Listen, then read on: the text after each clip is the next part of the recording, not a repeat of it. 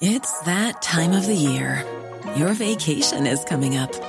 You can already hear the beach waves, feel the warm breeze, relax, and think about work. You really, really want it all to work out while you're away. Monday.com gives you and the team that peace of mind. When all work is on one platform and everyone's in sync, things just flow wherever you are. Tap the banner to go to Monday.com.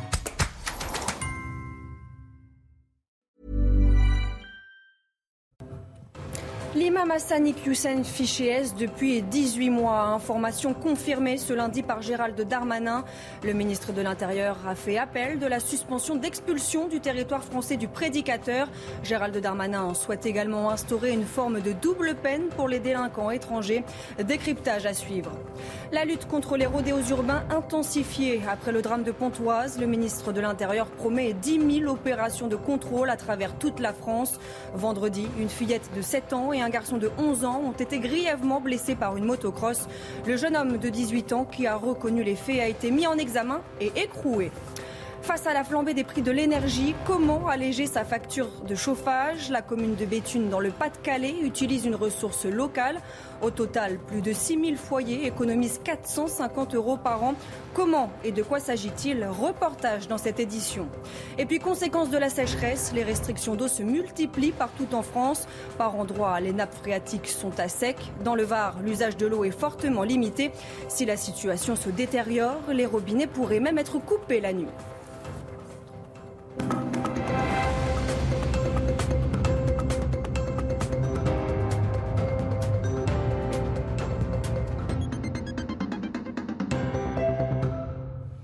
Bonsoir à tous, je suis ravie de vous retrouver pour l'édition de la nuit. À la une, de nouveaux éléments dans l'affaire de l'imam Hassani Hussein. En visite à Marseille, Gérald Darmanin l'a confirmé. Le prédicateur réputé proche des frères musulmans est fiché S depuis 18 mois. La justice administrative a suspendu vendredi en urgence son expulsion, estimant qu'elle porterait une atteinte disproportionnée à sa vie privée et familiale. Une décision dont le ministère de l'Intérieur a immédiatement annoncé faire appel. Gérald Darmanin souhaite également revenir sur les conditions d'exécution de la double peine en France. Dans quel cas? Les explications avec Sandra Buisson.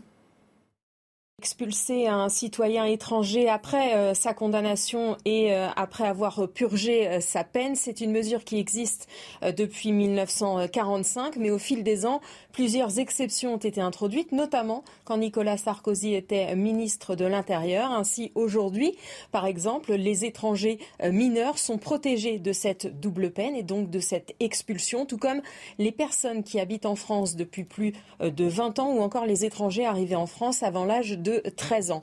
Mais cette protection, elle dépend de la gravité euh, des actes commis, hormis pour les mineurs, par exemple, la protection ne s'applique pas quand l'expulsion relève d'une urgence absolue en cas d'acte terroriste, par exemple. C'est donc sur les catégories de personnes qui sont exemptées que Gérald Darmanin veut revenir. Il voudrait, euh, par exemple, pouvoir appliquer cette double peine aux étrangers arrivés en France avant l'âge euh, de 13 ans ou à ces étrangers qui ont un conjoint français. Mais selon un fin connaisseur de la législation que nous avons pu euh, consulter, la marge de manœuvre est faible car il faudra respecter l'article 8 de la Convention européenne des droits de l'homme qui garantit le droit au respect de la vie privée et familiale des individus dont vous avez parlé l'expulsion et donc l'atteinte à la vie familiale ne doit pas être une mesure disproportionnée par rapport à la réalité du trouble à l'ordre public. Dans l'actualité également, le jeune homme de 18 ans qui a reconnu avoir renversé et grièvement blessé avec une motocross les deux enfants vendredi à Pontoise a été mis en examen et écroué ce lundi. En visite à Marseille, Gérald Darmanin a annoncé une intensification des contrôles dans toute la France contre les personnes effectuant des rodéos urbains. 10 000 opérations de contrôle. Alors, qu'en pensent les habitants de Pontoise? Pierre-François Altermat et Inès Alicane sont allés à leur rencontre. Intensifier les contrôles face aux rodéos urbains. C'est une annonce du ministre de l'Intérieur, Gérald Darmanin. Mais après le drama pontoise, les habitants restent sceptiques. Comment voulez-vous qu'il y ait des effets? Il faudrait des mois et puis une vraie décision. Hein. Il faudrait rentrer dans les quartiers, mais ils ne rentrent pas. On fait semblant quand il y a un drame et puis, euh, puis après ça s'arrête là. D'autres espèrent plus de contrôle. Il y a des enfants qui courent euh, avant les, parents et des motos qui passent, donc je pense qu'il faut serrer un petit peu. Surtout euh, pour protéger les, les enfants. De leur côté, les élus montent au front et dénoncent un sentiment d'impunité. Les citoyens euh, avec lesquels nous échangeons n'arrivent pas à comprendre toutes les peines qui sont des peines alternatives à l'emprisonnement, etc., à tout ce que l'on peut avoir.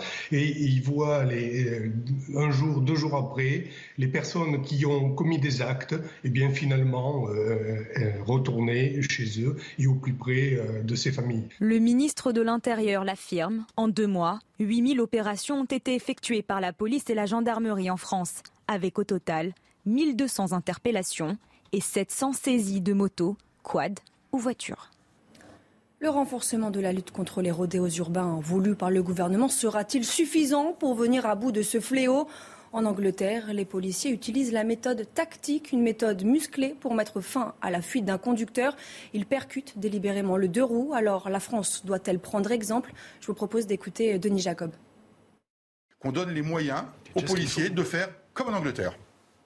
Non mais alors, c'est-à-dire, attendez Pierre, bah, ça veut dire quoi C'est-à-dire que quand vous avez un individu qui essaye de se soustraire à un refus d'obtempérer, vous avez certainement vu euh, les images, eh bien les policiers utilisent leur véhicule pour neutraliser euh, l'individu, pour le mettre au sol. Alors c'est peut-être euh, peut-être excessif, peut-être trop répressif, autoritaire, mhm. mais aujourd'hui on constate que ni la prévention ni la dissuasion apportent de l'effet. Donc à un moment donné, s'il faut parler de répression, il faut parler de répression.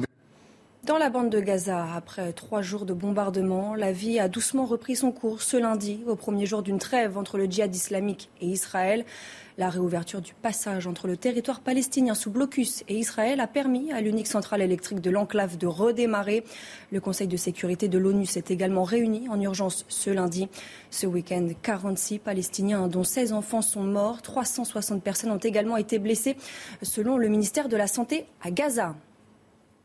Retour en France, le commissariat de Compiègne dans l'Oise pris pour cible par des tirs de mortier d'artifice. Les faits ont eu lieu dans la nuit de dimanche à lundi. L'attaque n'a pas fait de blessés. Trois personnes ont été interpellées. Retour sur ce qu'il s'est passé avec le directeur départemental de la sécurité publique. Il y a eu euh, quelques épisodes de violence urbaine sur euh, Compiègne. Les premiers faits euh, ont débuté vers 11 heures avec une répétition des faits vers minuit où plusieurs individus ont attaqué le commissariat de Compiègne avec des mortiers d'artifice. Les effectifs ont réussi à sortir du commissariat et sont allés sur le quartier vers où les individus avait pris la fuite. C'est un fléau qui diminue, mais contre lequel il ne faut surtout pas baisser la garde. Selon le rapport d'Europol sur la menace terroriste dans l'Union européenne, paru à la mi-juillet, le nombre d'attentats ou de projets d'attentats a considérablement baissé. La menace djihadiste reste tout de même particulièrement importante dans notre pays. Décryptage point par point de ce rapport avec Redam Rabbit. De prime abord, il s'agit d'une bonne nouvelle. Selon le rapport d'Europol, le nombre d'attentats ou de projets d'attentats a considérablement diminué, passant de 57 en 2020 à 15 en 2021. En revanche, la menace islamiste est toujours aussi présente. Sur les 15 attentats ou projets d'attentats en 2021 dans l'Union européenne, 11 ont été dirigés par la mouvance djihadiste, soit 73%. 8 ont été déjoués, 3 ont été perpétrés dont celui de Rambouillet le 23 avril 2021, l'assassinat d'une policière dans le sas d'un commissariat. L'auteur, un terroriste tunisien arrivé clandestinement en France en 2009 et régularisé dix ans plus tard. À l'image de ce qui s'est passé à Rambouillet, tous ces attentats ont été menés par des individus étrangers avec un statut de résident. Il y a nécessairement une, euh, une obligation, je dirais, de réformer notamment euh, tout ce qui relève de la législation des étrangers en matière d'expulsion. Aujourd'hui, le terrorisme n'est plus celui d'avant 2015. Il y a nécessité euh, d'être extrêmement rigoureux vis-à-vis de ces individus étrangers et en situation de passer à l'acte. Par ailleurs, la France est le pays européen où le plus de djihadistes ont été arrêtés en 2021, loin devant l'Espagne et l'Allemagne. 36% des djihadistes arrêtés sur le continent ont été interceptés dans l'Hexagone. Pour intensifier la lutte contre le trafic de drogue, Gérald Darmanin a accueilli ce lundi 65 policiers nationaux à Marseille. Des renforts supplémentaires dans une ville gangrénée par le trafic de drogue.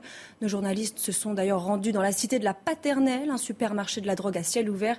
Ils ont suivi une patrouille de CRS dont le rôle est de ralentir ce trafic. Une mission extrêmement compliquée, vous allez le voir. Reportage exclusif de Fabrice Elsner, Sandra Chiyombo, avec le récit de Valérie Labonne. Cette patrouille de CRS a pour objectif de freiner l'activité de ce supermarché de stupéfiants à ciel ouvert. Qu'il soit à pied ou en voiture, la route est signalée aux acheteurs avec ses balises lumineuses. Euh, le dispositif qui est mis en place le long des pylônes permet vraiment aux badauds de venir ici, de suivre le chemin, de rentrer en contact et d'être fournis dans la foulée sans avoir à descendre et en passant un minimum de temps sur site. Tout est fait pour faciliter la tâche aux acheteurs. Les tarifs sont indiqués sur les murs de la cité. Ils viennent ici, à pied, ceux-là. C'est l'alternative au drive. Ils viennent directement ici, ils sont servis à la main. Et la tarification ici, les produits vendus. Ces CRS passent leur temps à jouer au chat et à la souris avec les choufs, des jeunes guetteurs payés par les trafiquants pour signaler la présence de la police. Après, on va partir, ils vont se réinstaller. Et sous un délai euh, très amoindri, euh, la distribution va recommencer euh, dans les mêmes, proportions. Ces petites mains du trafic acceptent de braver le danger car elles sont très bien rémunérées. Hier soir, on a trouvé un gamin, à 16 ans, je crois, et 1850 euros sur lui. Hein. En fait, je pense que l'opinion publique ne se rend pas compte du volume d'argent que ça engendre. Ces guetteurs sont souvent les premières victimes des règlements de compte des gangs rivaux. On sait par contre qu'ils s'entretuent. C'est assez étonnant, parce qu'avec nous, ils sont vraiment relax. On peut échanger avec eux de foot, je ne sais quoi. Il y a un petit, un petit jeu, c'est un petit jeu entre eux quand ils se font attraper, ils font pas d'histoire. Ces jeunes sans emploi des quartiers nord et parfois d'ailleurs constituent un vivier quasi inépuisable pour les dealers. 3,6 milliards d'euros. Voici la somme promise par le gouvernement pour l'éducation nationale. Une hausse inédite annoncée par le ministre des Comptes publics, Gabriel Attal, qui a également euh, déclaré l'engagement du président de la République de la poursuite de la hausse des salaires sera tenu et aucun enseignant n'entrera dans la carrière à moins de 2000 euros net. Alors toutes ces annonces sont-elles synonymes d'espoir pour les professeurs? Je vous propose d'écouter Jean-Rémy Girard, syndicat national des lycées, collèges, écoles du supérieur, qui attend de voir leur mise en place Nous, on attend, j'allais dire posément, de voir très exactement euh, quelles seront les différentes cases de ce budget. Moi, en tous les cas, j'ai pas très très bien compris le fait d'avoir regroupé dans une sorte de grande annonce le travail, l'éducation nationale et les solidarités pour dire regardez, ça fait 12 euh, milliards. À l'arrivée, on voit que l'éducation nationale, ça fait, euh, ça fait nettement moins que ça. donc, une fois encore, il va falloir attendre de savoir exactement ce qui va se passer euh, avec euh, ce budget et comment il va être réparti, et éventuellement s'il y a des contreparties. Dans le contexte actuel de crise énergétique et face à la flambée des prix, certaines communes se tournent vers de nouvelles alternatives. C'est le cas à Béthune, dans le Pas-de-Calais. Cet ancien bassin minier du Nord a fait il y a cinq ans un pari qui s'avère aujourd'hui payant. Toutes les explications avec Célia Gidard. En lançant en 2017 l'exploitation du grisou, la ville de Béthune a pris un risque, aujourd'hui payant. Le grisou, une ressource locale ancrée dans l'histoire du territoire. Aujourd'hui, se dire que grâce au travail des anciens mineurs, on a 100 000 km de galeries sous nos pieds qui dégazent naturellement du gaz de mine qu'on peut utiliser pour faire de l'électricité et de la chaleur, pas cher. Moi, je trouve que c'est un beau clin d'œil à nos anciens et quelque part, euh, c'est un héritage, un atout supplémentaire qu'ils nous ont laissé dans cette région. Économique, le gaz de mine alimente en énergie de nombreux bâtiments publics et allège la facture de chauffage d'environ 40%, soit 450 euros par an pour un peu plus de 6000 foyers. J'ai une énergie qui me permet de me chauffer et qui est là euh, à portée de main. Au vu euh, de la facture euh, qui m'a loué à l'année, je pense qu'elle a quand même nettement moins augmenté que la plupart des Français. Le grisou remonte naturellement dans les galeries de mines. Une fois collecté, il est transformé en énergie utile ce gaz de mine, lui, arrive bah, par la canalisation qui est juste derrière moi, jusqu'au brûleur, qui est un brûleur spécialisé et unique en France. Seul bémol, des quantités trop faibles pour une utilisation à grande échelle. Dans l'actualité également, la progression du feu en Isère. L'incendie qui s'est déclenché vendredi n'est toujours pas fixé. Les flammes ont déjà ravagé plus de 90 hectares de forêt et de végétation. D'importants moyens sont toujours mobilisés, mais l'avancée du feu sur un relief escarpé complique l'intervention des sapeurs-pompiers, mais aussi des moyens aériens. Trois sapeurs-pompiers ont été légèrement blessés en intervention. Aucune victime parmi la population. 140 personnes ont été évacuées. Les incendies ne sont pas les seules conséquences de la chaleur et de la sécheresse en France. Face à une pénurie d'eau, la consommation est par endroits limitée, voire très limitée. C'est le cas à Seyan, dans le Var. Dans ce village, les nappes phréatiques sont à sec et ravitaillées par un camion-citerne. Les autorités locales n'excluent pas de prendre de nouvelles restrictions si la situation se détériore. Quentin Grébel. Daniel est chauffeur de bus scolaire. Mais depuis début juillet, ce ne sont pas des enfants qu'il transporte, mais 7500 litres d'eau dans un camion-citerne. Pour c'est 8 ans, là, ils n'ont pas d'eau. Car dans le village, les deux forages utilisés habituellement sont à sec. Alors chaque jour, Daniel enchaîne les allers-retours entre une borne d'eau et ce réservoir qui alimente plusieurs centaines de foyers. Ben là, je raccorde à la pompe.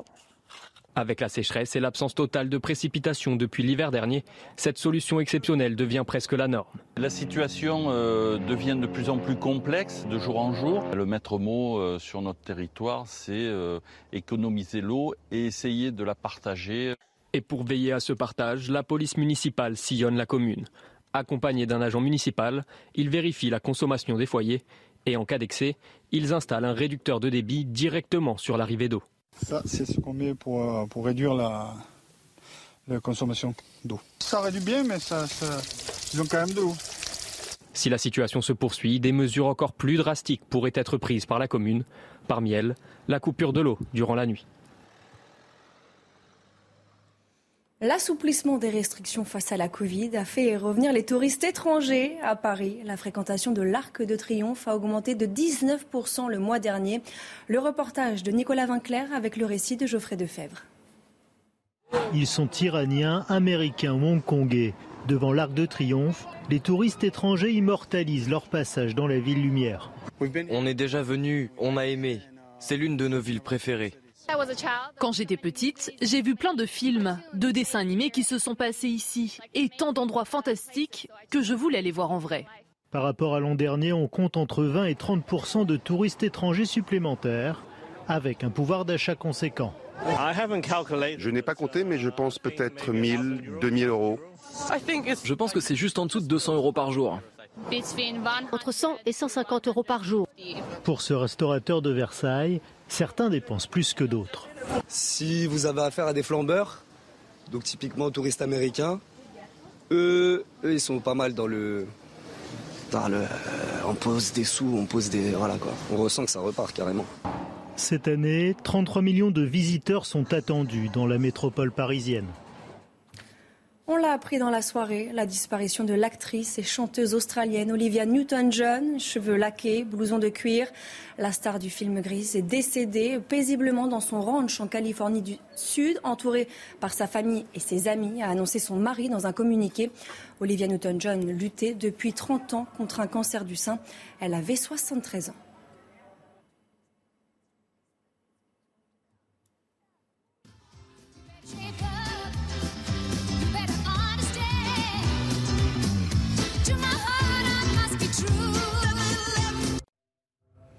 Et on ouvre ce journal des sports avec la Ligue 2. En clôture de cette deuxième journée, Caen s'est imposé 1-0 face à Metz au stade Michel Dornano.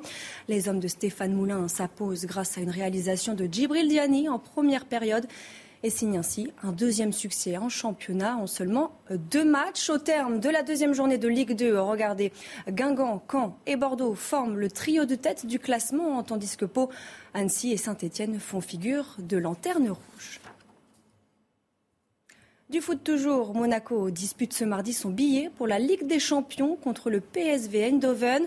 Tenu en échec un partout au match aller, les Monégasques se déplacent avec des ambitions clairement affichées.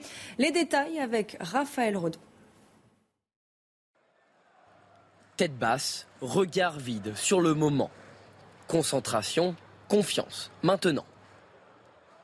Pour moi, mentalement, nous sommes les favoris parce que je suis certain que physiquement nous sommes meilleurs. mais on doit prouver sur le terrain.